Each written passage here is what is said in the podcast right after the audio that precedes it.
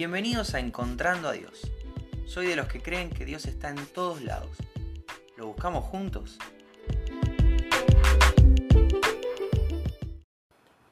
Hola, ¿cómo están? Bienvenidos al episodio de hoy de Encontrando a Dios. Hoy es 21 de enero y antes de comenzar te quiero contar dos cosas. La primera es que eh, ayer a la noche me llegó un mensaje que me revela que toda mi vida viví una mentira, viví engañado.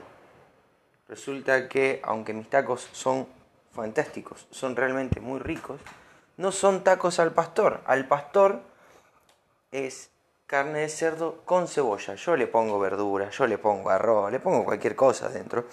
Y bueno, queda muy rico, pero no es tacos al pastor. Yo estaba convencido de que era con carne de vaca, pero resulta que no. Así que le, mando un saludo y le agradezco a la tía Batata que me explica que he vivido una mentira, una falacia. he vivido engañado.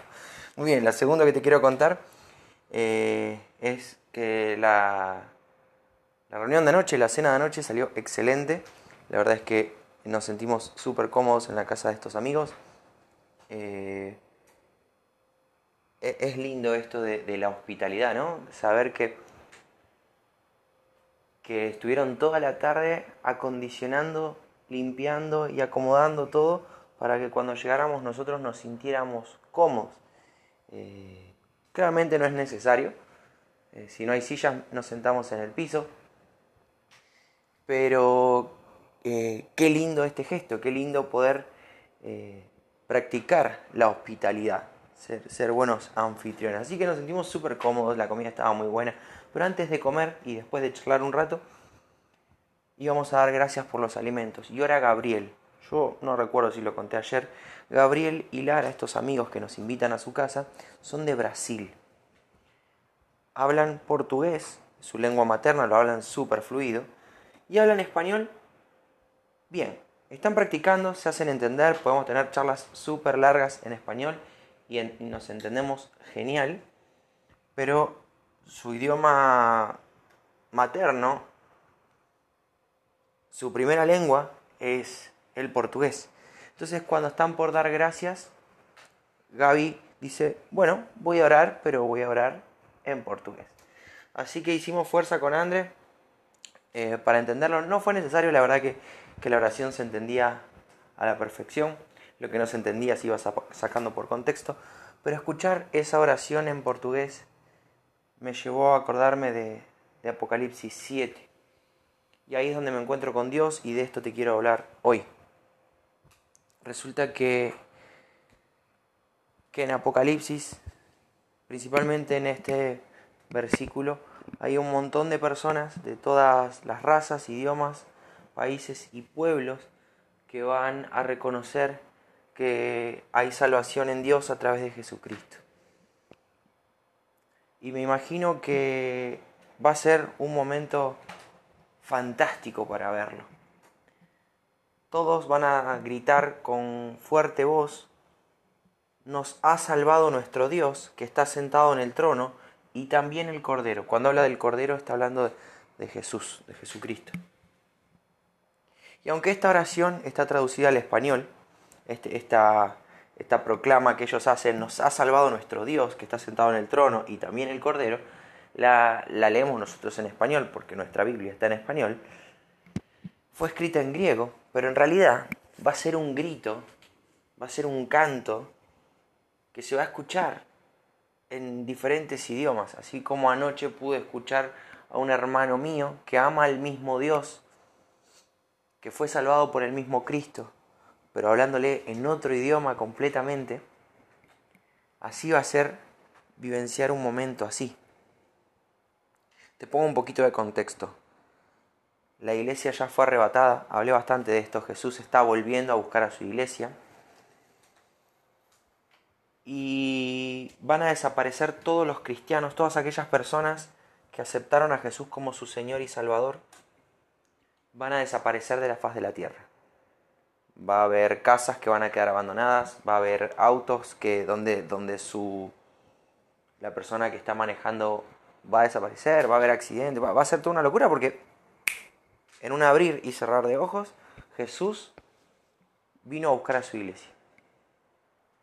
Van a quedar personas que iban a la iglesia, van a quedar personas que tienen Biblias en su casa, van a quedar personas que no creen en Dios, ateos, agnósticos, eh, personas que no hicieron a, Jesús como su Señor. Y no van a entender muy bien qué está pasando. Falta gente en el mundo. Tu jefe te va a llamar. Hace una semana que no venís, ¿dónde estás? Si no venís hoy, no vengas más. Y no vas a ir más porque no vas a estar en este plano. Vas a estar en la presencia de Dios. Pero, a pesar de que no va a haber eh, cristianos acá en la tierra, y, a pesar de que se van a suceder un montón de cosas que te invito a leerlas en la Biblia, todo esto es el libro de Apocalipsis, son profecías, son cosas que aún no pasaron, pero que van a pasar, confiamos en que van a pasar, son verdaderas. Juan está en una visión, anotando absolutamente todo lo que está viendo, está maravillado. Esto fue escrito hace dos mil años, todavía no pasó, no sabemos cuánto tiempo falta, pero sabemos que Cristo está viniendo a buscar a su iglesia. Eso es inminente. De hecho, estamos dos, mil años más cerca que Juan cuando lo escribió. Eh, y bueno, aunque no haya hijos de Dios en la tierra, eh, va y se genera toda una, cosa muy loca acá, en este plano. Eh, las personas van, van a ir aceptando que Jesucristo realmente es el Señor. No todos, hay mucha gente que lo va a negar, hay mucha gente que lo va a odiar, hay mucha gente que no le va a interesar todo esto, pero sí va a haber gente que va a ser salva. Se habla, por ejemplo, de un número exacto de 144.000 judíos, 144.000 israelitas diseminados por el mundo que van a entender que Jesús es el Señor y van a ser salvos también. Pero más allá de esas personas, se habla de estos, se dicen que son de toda lengua, raza, nación y pueblo. Entonces, bueno, ya sabemos que no, se refiere a esos 144.000 judíos. Eh, la iglesia ya no está en la tierra, así que son otras personas. Pero dice que son una multitud, que son muchos, que nadie los podía contar. Quiere decir que va, va a haber mucha gente que va a reconocer en este tiempo que Jesucristo es el Señor. Fíjense lo que dice. Apocalipsis 7, el 9 al 10. Después de esto vi mucha gente de todos los países, y de todas las razas, idiomas y pueblos. Eran tantos que nadie los podía contar. Estaban de pie delante del trono y del cordero, vestidos con ropas blancas, quiere decir que ya fueron purificados. En sus manos llevaban ramas de palma y gritaban con fuerte voz. Nos ha salvado nuestro Dios que está sentado en el trono y también el cordero. Todas estas personas en diferentes idiomas como lo fue la oración de anoche, van a reconocer que hay salvación en Dios a través del Padre, a través del Cordero, a través de, de Cristo. El Padre haciéndote hijo por el sacrificio de su Hijo. Esto es maravilloso. Realmente no, no sé cómo será. No, no participé. Sí he hablado con personas en otros idiomas. También eh, haciendo más señas que otra cosa, tratando de, entender y, de que me entiendan y sacando un poco por contexto y, demás. Pero no tengo ni idea lo que deben ser multitudes en diferentes idiomas, diferentes lenguas. Quiere decir que va a haber alemanes, chinos, argentinos, brasileros, gringos, catalanes, Va, a haber de todo, todo tipo de lenguas. Quechua. E, es una locura. Es, realmente una locura y todos van a estar diciendo exactamente lo mismo. Nos ha salvado nuestro Dios que está sentado en el trono y también el Cordero. Qué lindo momento para vivirlo, qué lindo momento para verlo. Hoy ya lo pudimos anoche a una escala micro de todo esto pudimos percibirlo. Una oración en portugués me llevó a encontrarme con Dios.